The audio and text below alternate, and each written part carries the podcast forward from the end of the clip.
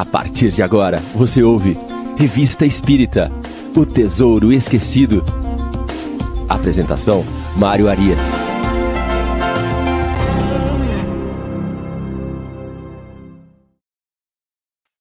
Olá, amigo ouvinte da Rádio Idefran. Estamos de volta com o programa Revista Espírita O Tesouro Esquecido. Hoje é sábado, dia 11 de março de 2023. Estamos aqui abrindo a nossa manhã de programas ao vivo da Rádio Defran. Nós vamos agora com a revista Espírita O Tesouro Esquecido, sempre às nove da manhã. Às dez horas, o livro dos Espíritos em Destaque. Hoje nós temos a apresentação do Dr. Kleber. É, ele vai fazer a sua primeira aparição no nosso programa Livro dos Espíritos. Dr. Kleber, que já atua na Rádio Defran com o programa Vida Espírita. Então, mais uma mais um reforço aí para o nosso programa Livro dos Espíritos em Destaque. E às 11 horas, nós temos um Evangelho no Ar com Chico Cruz e seus Blue Caps.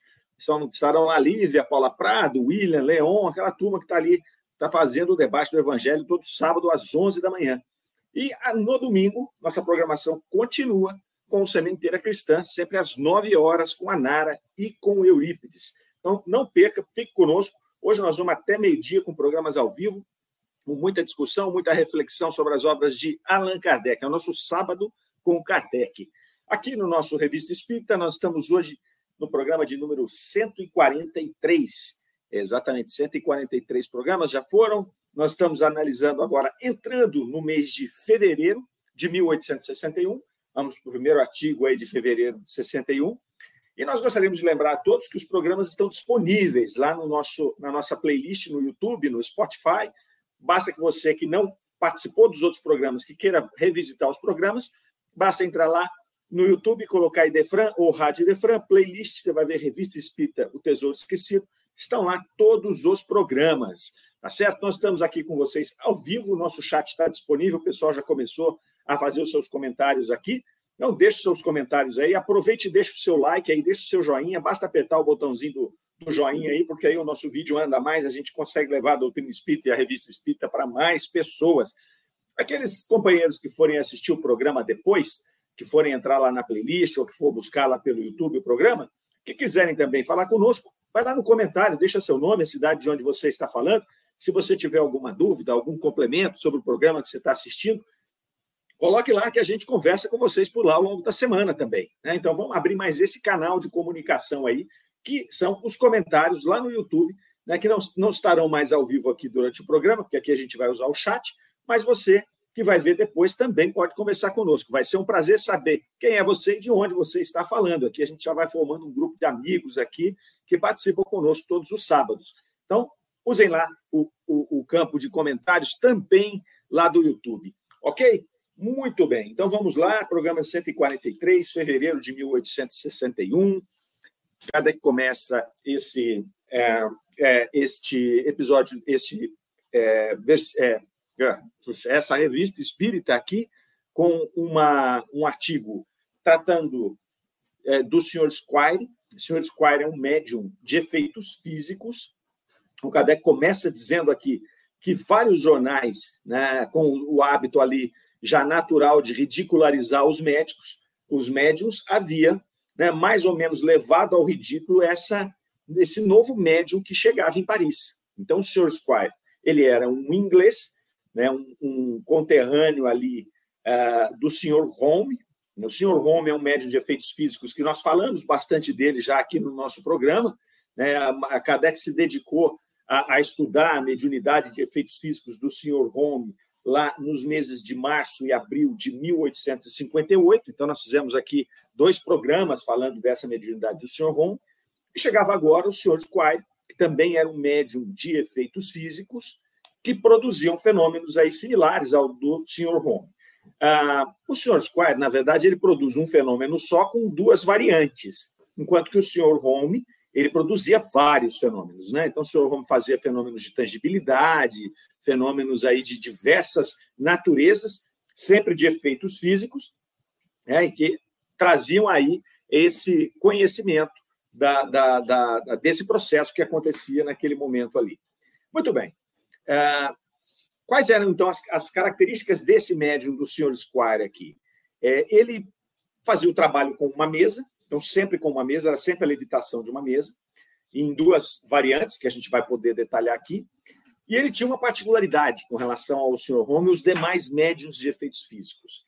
No caso do Sr. Squire, ele precisava que a, o ambiente estivesse escuro, estivesse tudo apagado para ele poder reproduzir o fenômeno, senão não acontecia. Então, essa é uma particularidade que Kardec vai detalhar aqui ao longo do artigo também aqui. Essa obscuridade era uma condição essencial para a obtenção desse fenômeno. Muito bem, então essa aqui é a nossa introdução do artigo que a gente vai tratar hoje. Antes da gente passar aqui para cumprimentar os amigos do chat, é, vamos pontuar o seguinte: é, por que, que é importante a gente estudar essa questão dos fenômenos de efeitos físicos? Né? É, eles foram a origem, a base, eles fizeram parte do início do processo de desenvolvimento da doutrina espírita.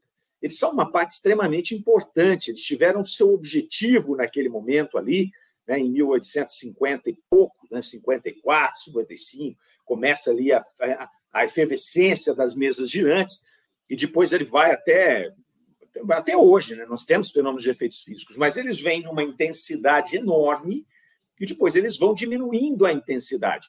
E os espíritos nos esclarecem o porquê. Né?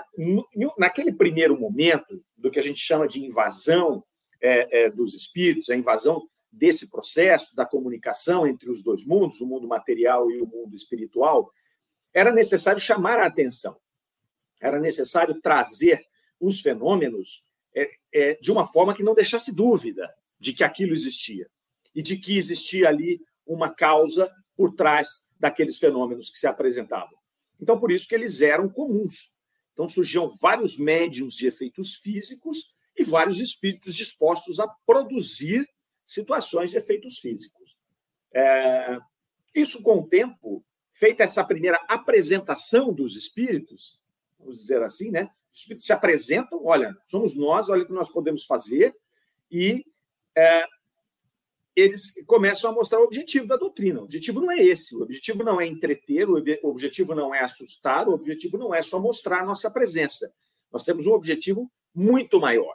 Esse objetivo muito maior é criar um arcabouço moral, de conhecimento moral, a partir dessa comunicação, para que se pudesse regenerar a humanidade, auxiliar no processo de regeneração da humanidade a partir da renovação desses conceitos morais, que depois se mostraram é, naturalmente conceitos baseados na moral do Cristo. Então, é dizer, uma nova, é, uma nova apresentação com mais detalhes agora, posto que a humanidade havia amadurecido. Né? Os próprios espíritos e Kardec chamaram de levantar o véu sobre os ensinamentos de Jesus. Então, Jesus vem trazer os seus ensinamentos e a doutrina espírita vem levantar o véu, vem, vem apresentar demonstrar, conseguir explicar, por exemplo, os milagres que o Cristo teria feito é, à luz das leis naturais, demonstrando que aquilo são é, é possível e que são fenômenos oriundos de manipulação das leis naturais, de, de, de uso das leis naturais. Então, isso é super importante. Então, nós temos que nos deter nessas questões de efeitos físicos, primeiro, compreendendo esse contexto, e segundo, entendendo também que é, esses fenômenos foram se tornando raros, porque outros tipos de mediunidades foram surgindo mais aderentes ao objetivo da doutrina espírita, que era de fazer essa comunicação, né, de apresentar ao mundo dos espíritos e trazer essas questões morais que trariam consequências para a humanidade, consequências até tão importantes quanto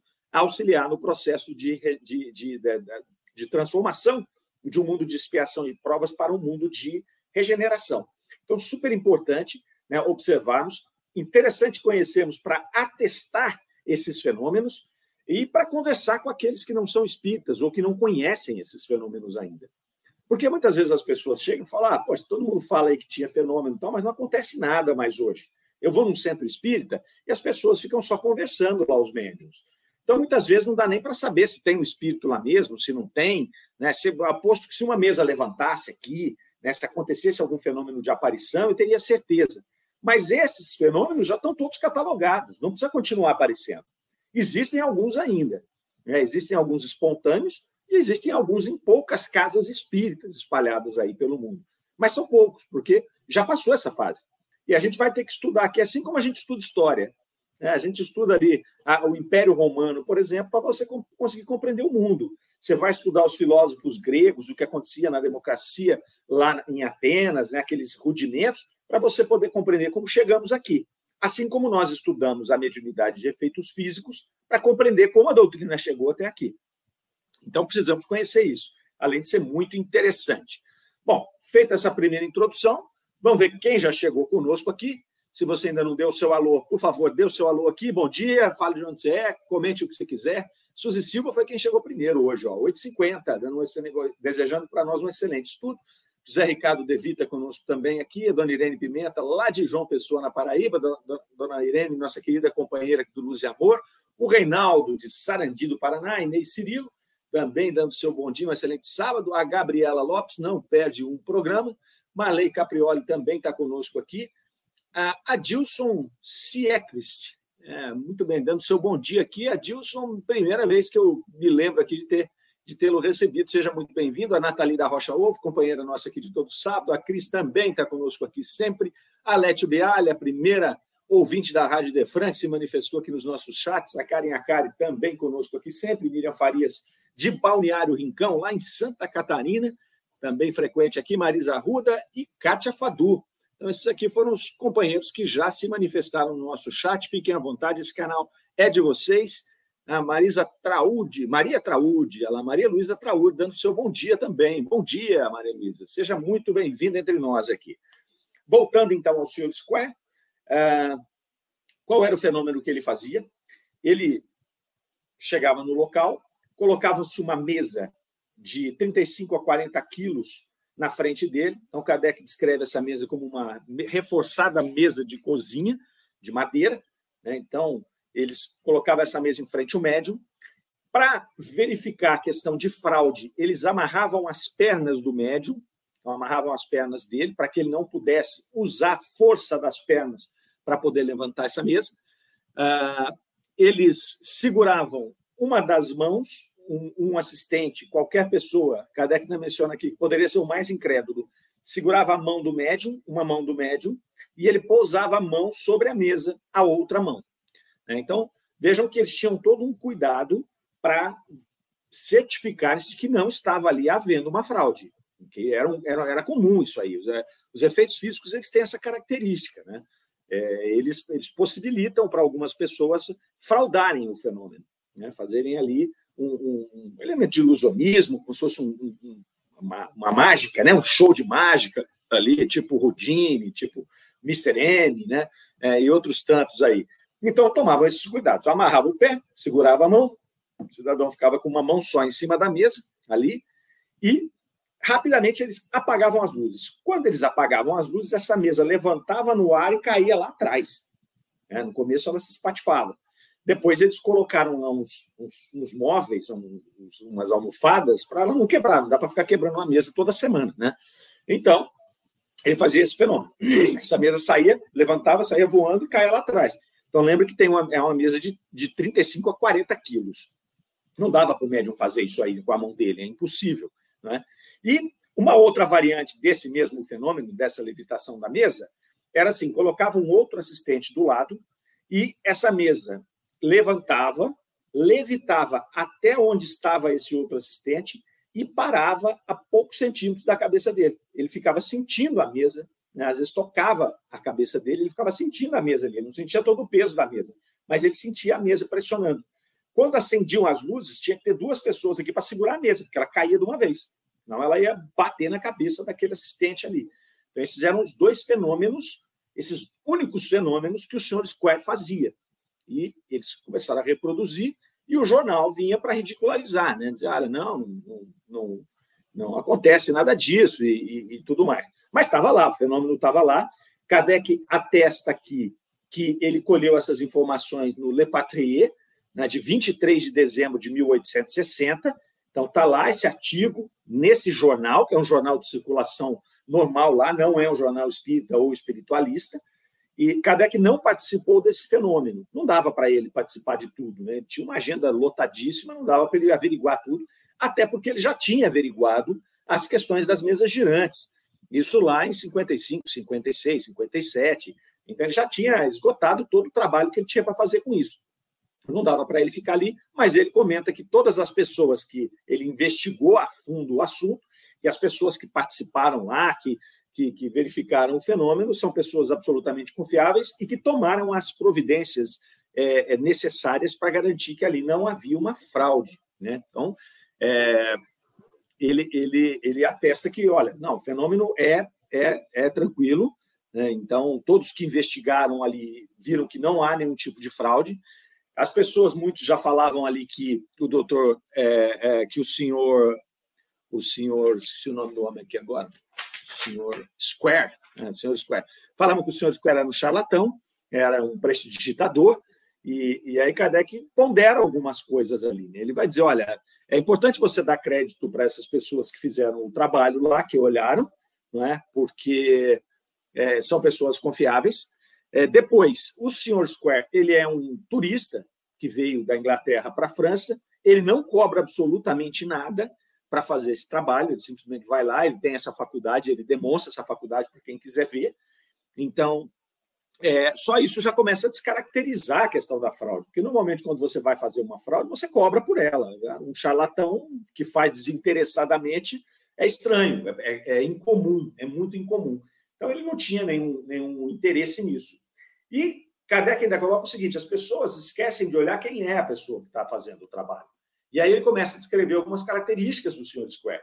Então, o Sr. Square ele, ele fazia ele era um escritor, ele escrevia artigos, uma pessoa muito distinta, culta, ele escrevia vários artigos na, na, em revistas americanas. Então, era uma pessoa de respeito, não era um brincalhão. É, ele era uma pessoa importante na época ali, né, respeitada. Os seus artigos eram ali conhecidos pela, pela delicadeza, pelo, pela educação, pelo cuidado. Então, isso não condizia nada com, um, com, com seria um charlatão, uma pessoa que fosse ali para poder, é, para poder simplesmente brincar com os demais ali.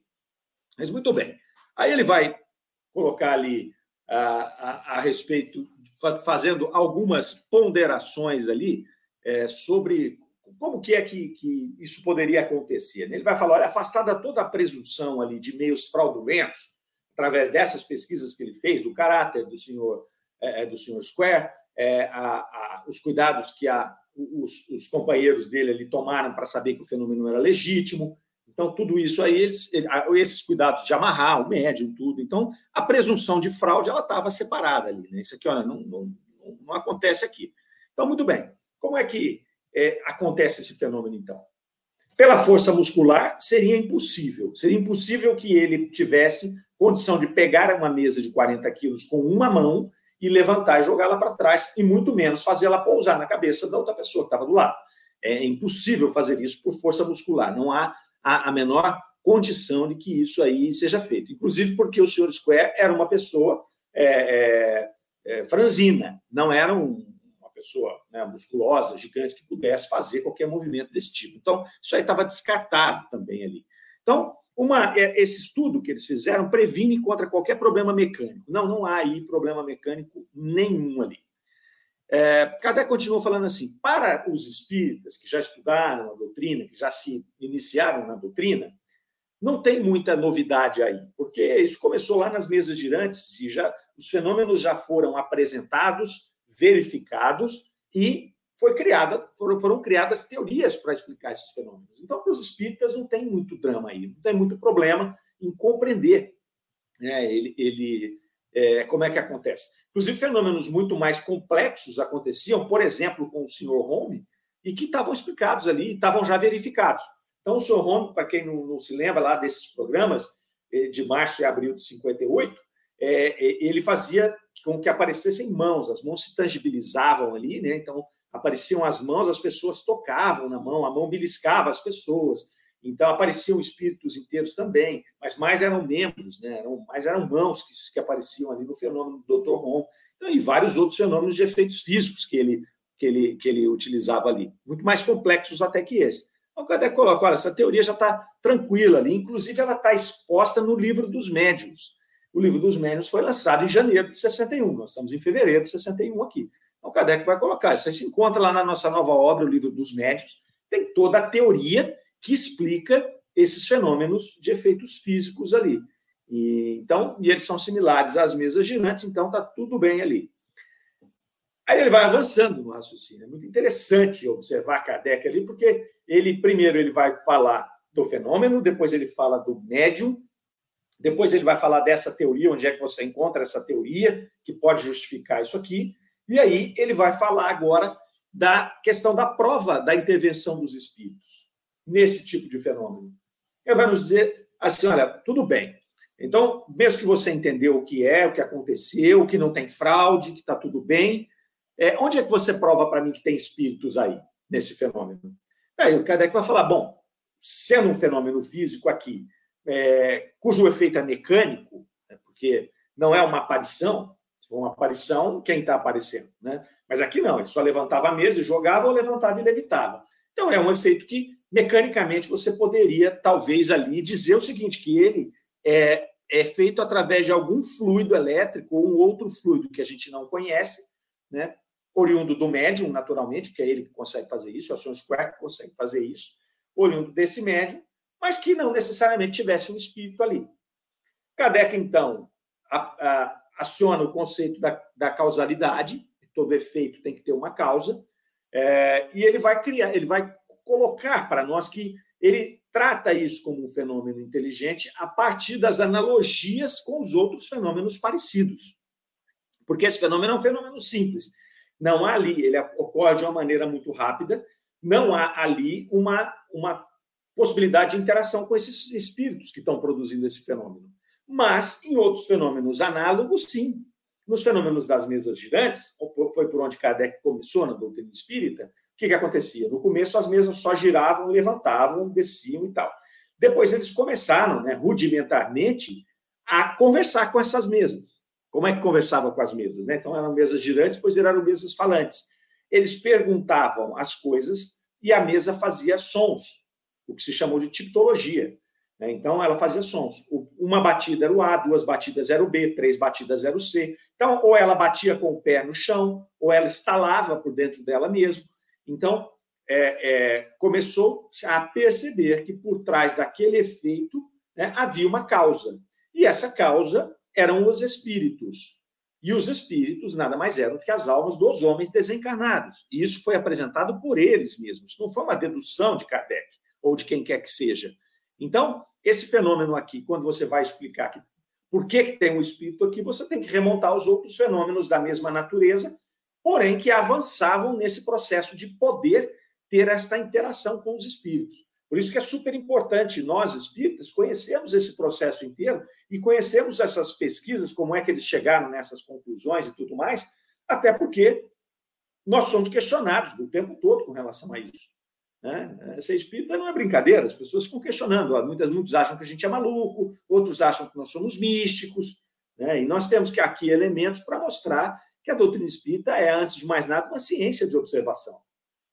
Depois ela vira uma doutrina filosófica, a partir do momento em que passa para a segunda fase, e depois ela vai trazer uma tremenda carga moral ali, que se assemelha a uma questão é, é, de, de religião, se, se se, se apresenta ali no sentido da religação né, com os conceitos do Cristo, com os conceitos mais elevados da espiritualidade. Mas, antes de mais nada, ela é uma ciência de observação, ela nasceu assim. E é super importante que a gente conheça esse processo aqui. Bom, o, o fenômeno aqui do senhor Squire, ele apresenta um, um, caráter inteligente quase nulo, então. Então, é, você poderia supor que não, que não, não tem espírito, mas Kardec vai colocar aqui né, que a analogia com os outros casos já está, já demonstra claramente que não há necessidade de você avançar mais, é, não, não, não, dá, não precisa avançar mais nesse processo, já dá para garantir que ali por trás são espíritos mesmo que façam isso.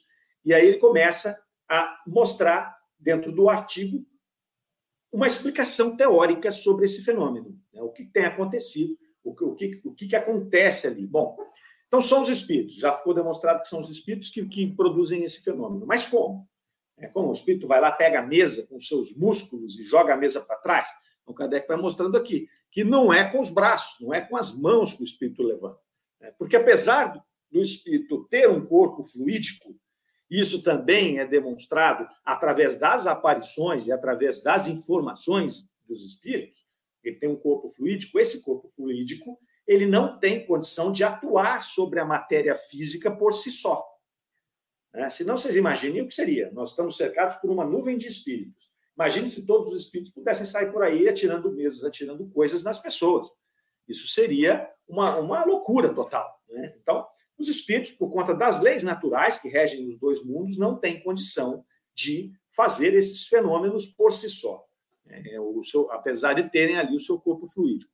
Então, o que, que eles vão fazer ali?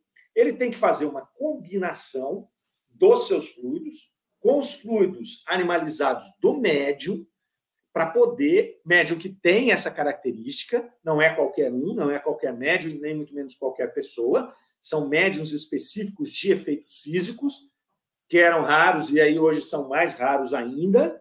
Né? Eu conheço um médium de efeitos, de, efeitos físicos, mas é raro, conheço um cara só, mas você tem aí alguns centros é, ainda médiums dessa natureza. Né? Então, o que, que ele fazia? Juntavam esses dois fluidos, saturava aquele ambiente e aquele móvel e fazia como que se o móvel tivesse vida. Então, isso é importante. Né? Você vai saturar ele com um fluido né, misto, que é o fluido desses espíritos que estão ali produzindo o fenômeno, mais o fluido animalizado do médium satura aquele móvel que você quer fazer. É como se o móvel ganhasse vida. E aí, ah, então o móvel fica inteligente? Não, o móvel não fica inteligente. É apenas esse fluido combinado que está fazendo com que ele faça movimentos e tenha comportamentos ali é, que são impossíveis para ele numa condição normal, mas que estão dentro das leis naturais. Kardec usa um exemplo aqui que esse móvel, então, ele passa a, a, a fazer como se fizesse parte de, do, da expressão daquele espírito. Ele dá o um exemplo de um bastão, por exemplo. Então, se você pegar um bastão, você, o homem pega um bastão na mão e o homem agita o bastão de maneira tal que demonstra se ele está nervoso, se ele está impondo alguma coisa, se ele está. Né? Então, esse móvel passa a ser como se fosse esse bastão, que é um elemento que vai fazer com que você consiga identificar o que, que aquela pessoa está querendo ali, naquele momento ali. Então, ele não vai pensar, não é o espírito que incorpora o móvel. Né? Então, o espírito não se metamorfa, metamorfaseia, é, metamorfoseia no, no móvel para poder fazer o movimento. Não. Ele faz essa saturação fluídica ali. É...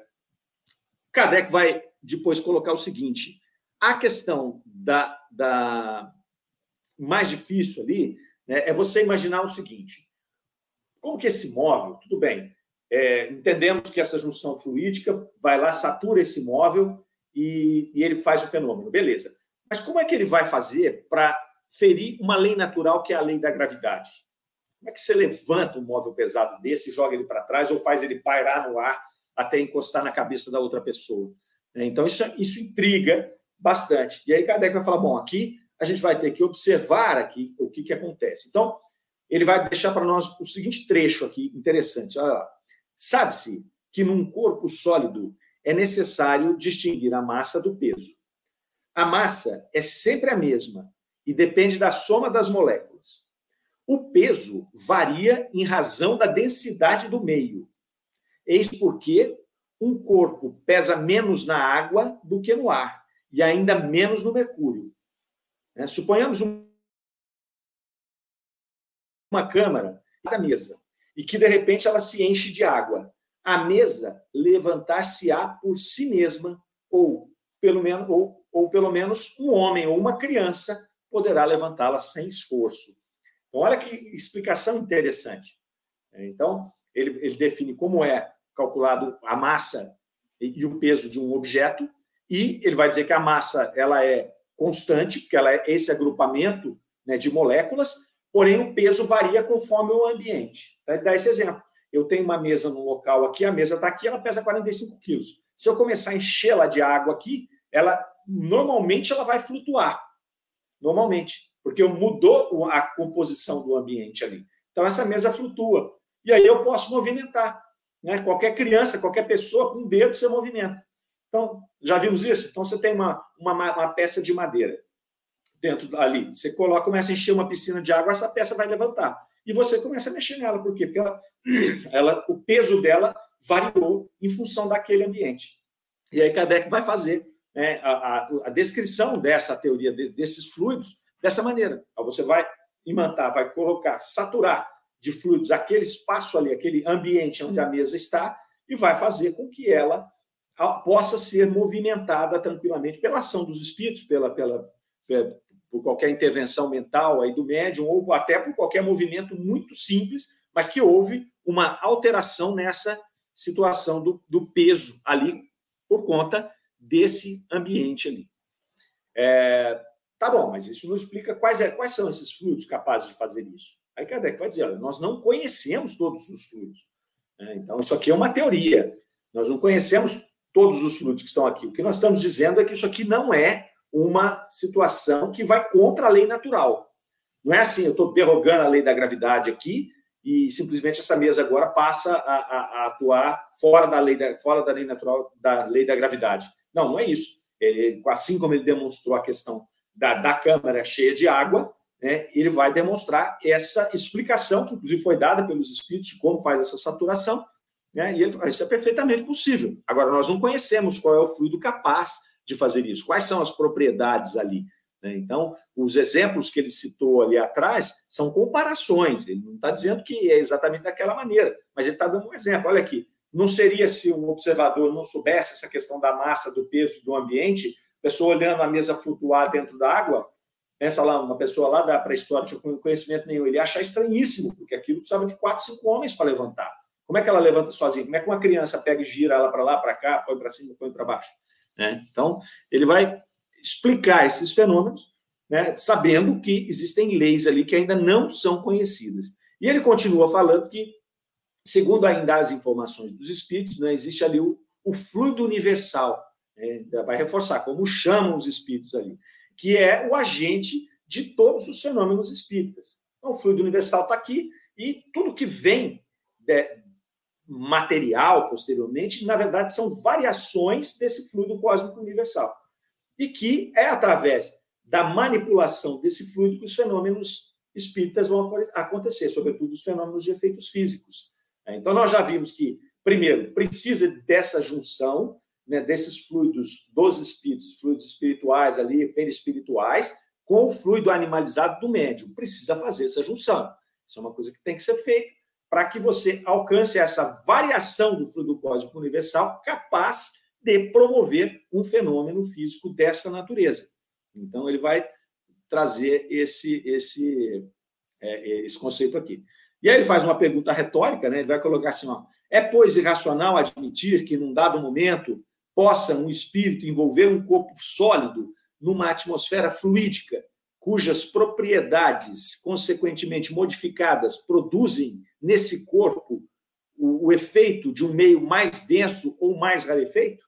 Então, ele está colocando, olha, a partir dessas explicações que nós damos, seria irracional você imaginar isso? Não, muito pelo contrário, é muito lógico, é muito lógico isso que ele está é, nos, nos colocando aqui. Pois bem, não vai do bem aqui a nossa explicação. Vamos ver quem chegou aqui conosco aqui. Vamos lá. A Maria Traúde, nós já falamos. A Vera Souza, a Verinha, lá do Luz Amor, está aqui conosco também. A Aline Moraes, chegou também aqui para dar o seu bom dia, a Rutineia, nossa querida companheira lá da USE, e a Aparecida Reis, lá no Mato Grosso, dando seu bom dia também. Grande abraço a todos aí os que estão chegando, os que não se comunicaram conosco aí também, um grande abraço a todos aqueles que estão nos ouvindo pela Rádio Defran.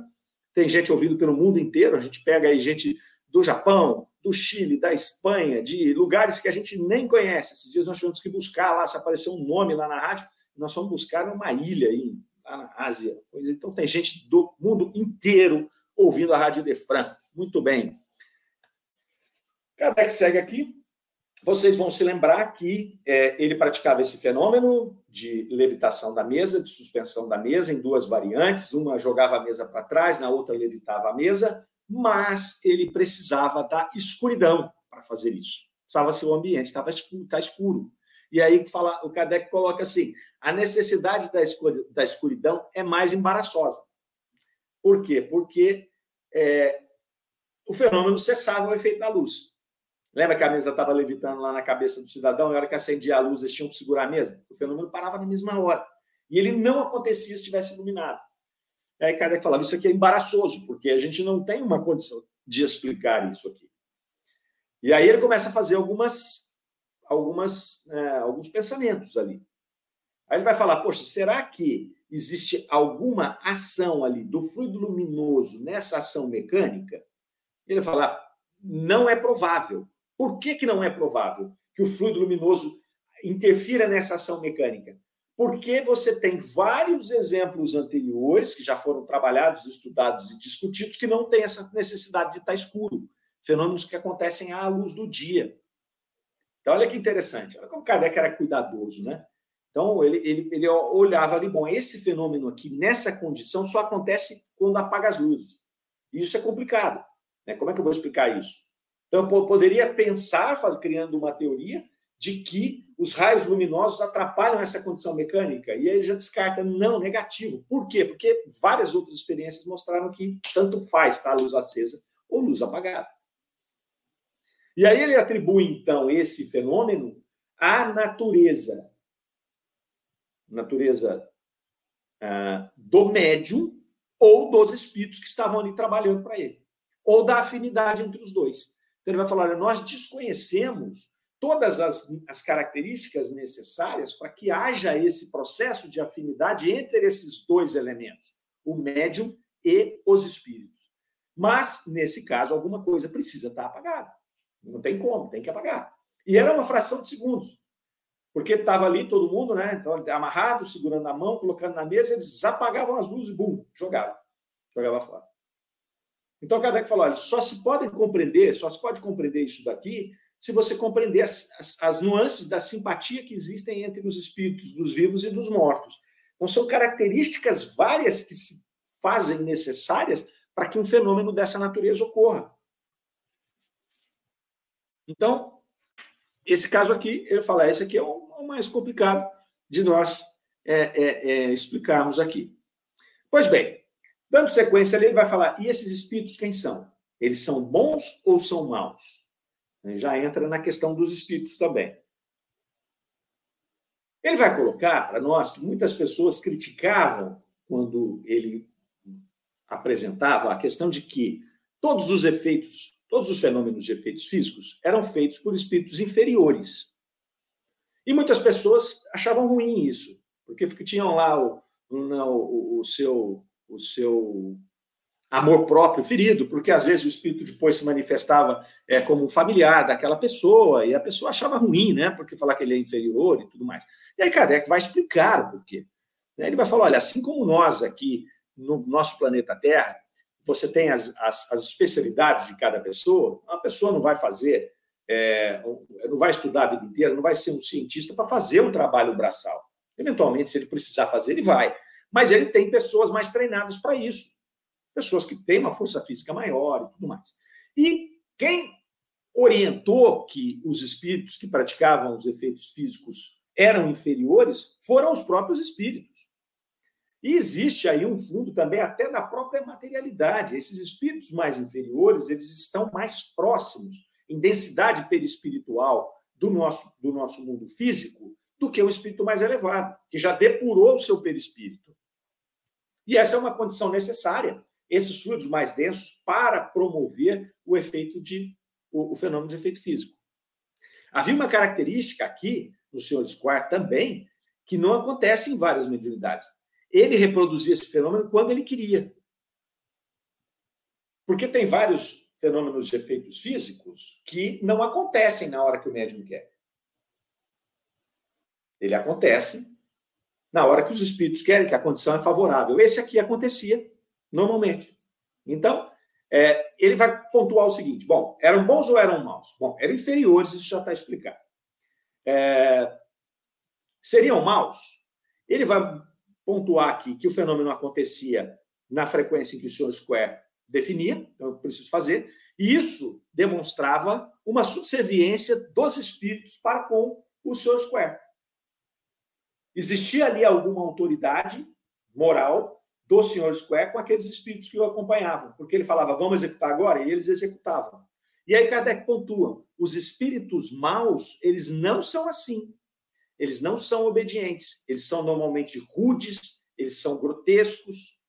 Então, eles não vão obedecer.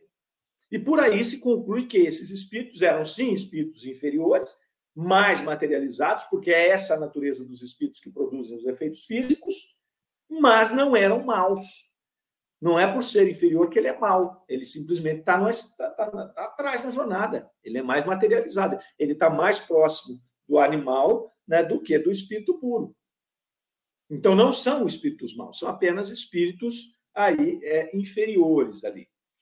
É, então, ele vai caminhando já aqui para o encerramento, depois dessas, dessas, é, desses esclarecimentos aqui.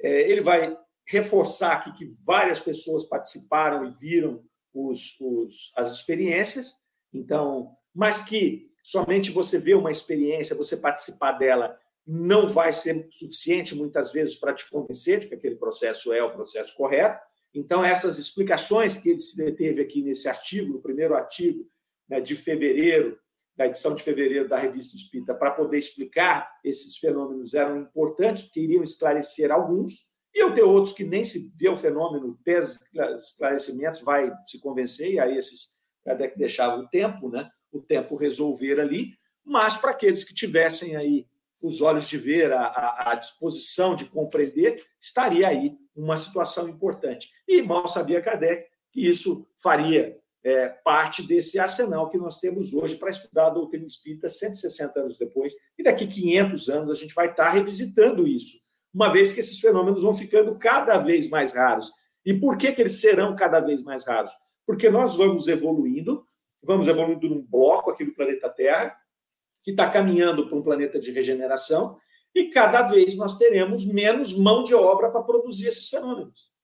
Menos necessidade, porque a partir do momento em que a gente já é, identifique ali, já nos aproxime da espiritualidade, nós não precisamos mais disso, porque nós já temos o conhecimento é, de, de, como isso acontece, isso vai ficar lá na história, né, como nós mencionamos das civilizações antigas, e que esse, também esses fenômenos vão ficando cada dia mais difíceis. Porque nós estamos aqui nos depurando enquanto espíritos. Daqui a pouco a gente não tem mais espíritos prontos para ficar fazendo esse fenômeno o tempo inteiro. Então, ele, ele vai trazer aqui essa, essa colocação e ele fecha o artigo, né, deixando claro ali que trata-se, essas explicações tratam-se de uma hipótese e que se alguém apresentar uma hipótese melhor do que a dele, ele não tem problema nenhum em fazer uma modificação do seu pensamento. Uma vez que ele deixa claro lá que, como nós não conhecemos a natureza desses fluidos, isso é uma teoria que foi corroborada pelos espíritos, mas que precisa de ainda muito detalhamento. Kardec tinha muito esse cuidado. Né? Então, ele tratou, a hipótese está aqui, se alguém tiver uma melhor, apresente que a gente vai avaliar ali. Então, ele termina esse artigo aqui, esse artigo muito interessante, é, e, e, aí vai partir depois para falar sobre médiums, que a gente vai tratar na semana que vem. Também muito, muito interessante o artigo e, e vale a pena a gente se deter nele. Tá certo, meus amigos? Nós vamos aqui encerrando o nosso programa de hoje. É, agradecemos a todos pela presença, desejamos que vocês tenham um excelente final de semana, uma excelente semana, e que estejam conosco aqui no sábado que vem, em mais um Revista Espírita, O Tesouro Esquecido. Tá ok? Fiquem com Deus, um grande abraço. Rádio Idefran o amor está no ar.